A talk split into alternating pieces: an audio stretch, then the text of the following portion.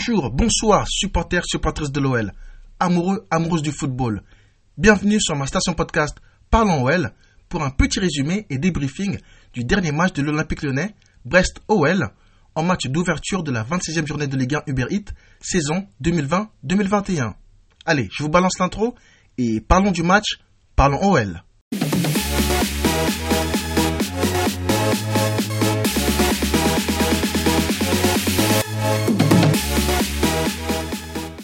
C'était l'opération rachat pour l'OL.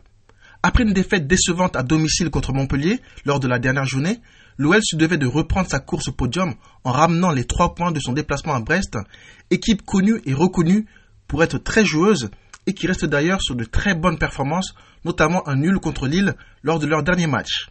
Pour ne pas perdre, l'OL doit montrer un meilleur visage que celui montré contre Montpellier, durant lequel les joueurs ont gravement pêché dans la finition, contre des Montpelliérains, c'est vrai, très vaillants, solides et efficaces. Le jeu et retrouver l'efficacité étaient donc nécessaires pour espérer gagner le match. Et pour ce faire, Rudy Garcia a décidé de faire quelques changements dans son 11 de départ, avec tout d'abord la formation, en passant de 4-2-3-1 au lieu de notre habituel 4-3-3. La composition de l'OL ce soir était donc Lopez dans les buts, Deschilio arrière gauche, qui remplace donc Cornet, euh, Cornet qui j'ai senti en difficulté lors de ses derniers matchs. Dans l'axe, Diomandé et Denayer, donc Denayer de retour de blessure, et à droite, Léo Dubois. Au milieu, Rudy Garcia a décidé de relancer Guimarães en tant que titulaire et de l'associer à Thiago Mendes. En attaque, Toko Ekambi, Awar et Lucas Paqueta, juste derrière Memphis qui a évolué ce soir comme numéro 9.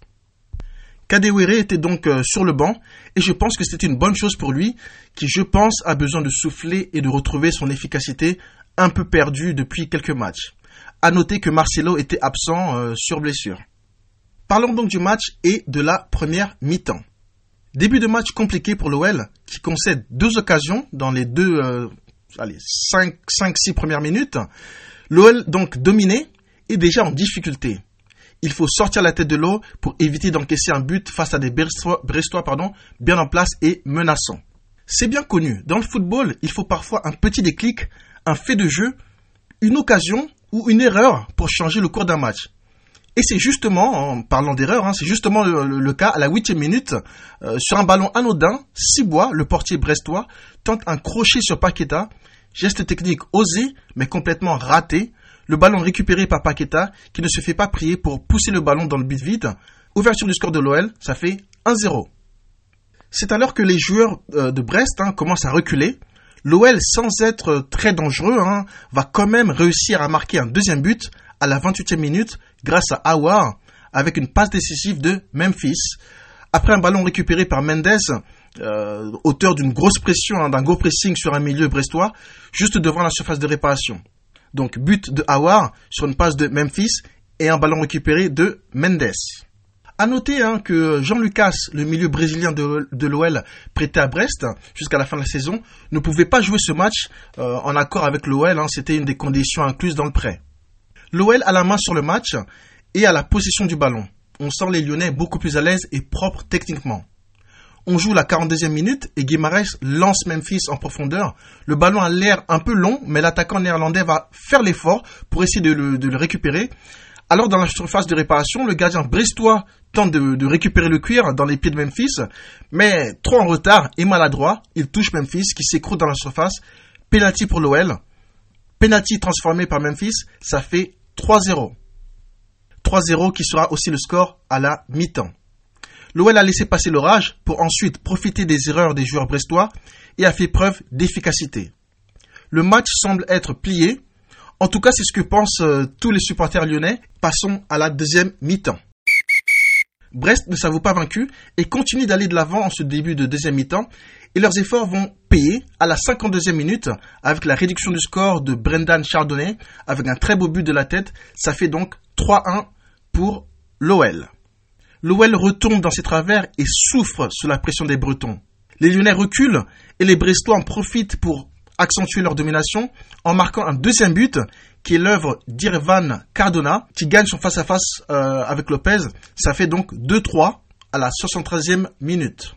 Il reste encore un but pour le stade brestois pour faire une remontada made in Ligue 1.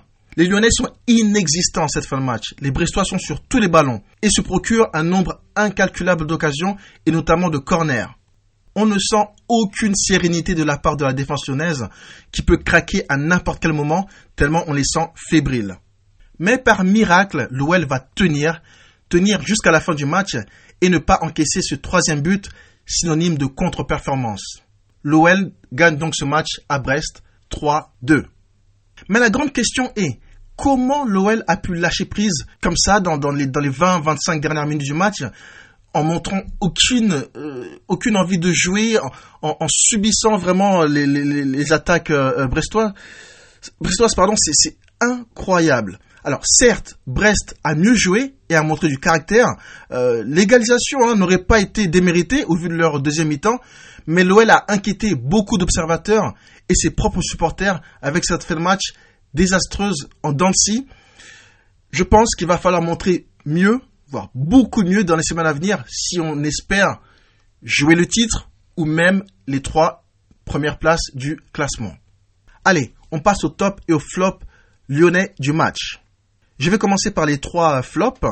Donc euh, mon premier flop c'est Deschilio que j'ai encore une fois trouvé euh, très euh, fébrile hein, et, fautif sur le deuxième but, hein, parce qu'il laisse Ivan Cardona partir derrière son dos en tant que dernier, défenseur. Donc il, couvre Cardona sur le deuxième but brestois. Donc voilà, encore une, prestation décevante des Chilio. Je pense que je ne sais pas ce qui se passe avec avec Cornet.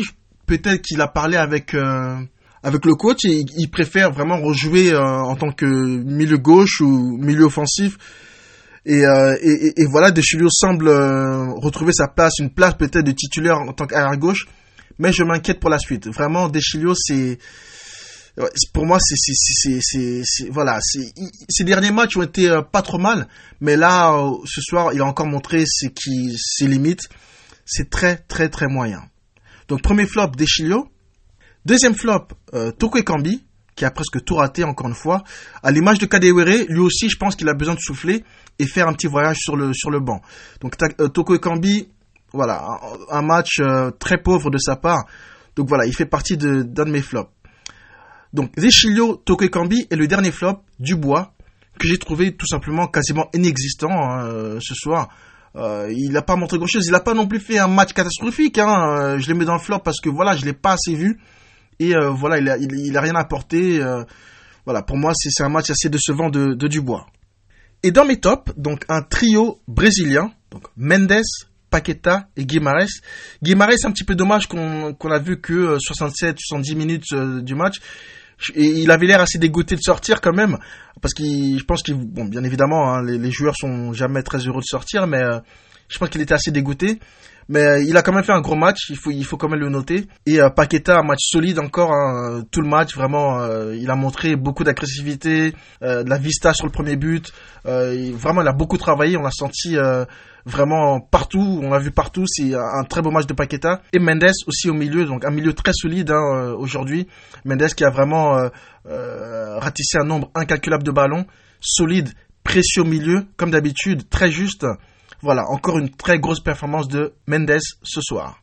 Voilà les gones, c'était donc le débriefing et le petit résumé de Brest-OL. Victoire 3-2, dans la douleur, mais victoire quand même. Le plus important en cette fin de saison, c'est vraiment les trois points. Euh, qu'on joue mal ou qu'on joue bien, il faut les trois points, c'est le plus important vraiment encore une fois. Bien évidemment, on espère tous voir l'OL mieux jouer, euh, mieux dominer son sujet, ne pas souffrir comme ça. Euh, mais voilà, pour l'instant, c'est les trois points qui comptent. On va enchaîner les matchs, ils arrivent euh, à vitesse grand V. On enchaîne, on gagne, et c'est vraiment ce qui compte pour l'instant, le plus important, des victoires, des victoires pour pas lâcher prise et espérer pourquoi pas ce titre de champion.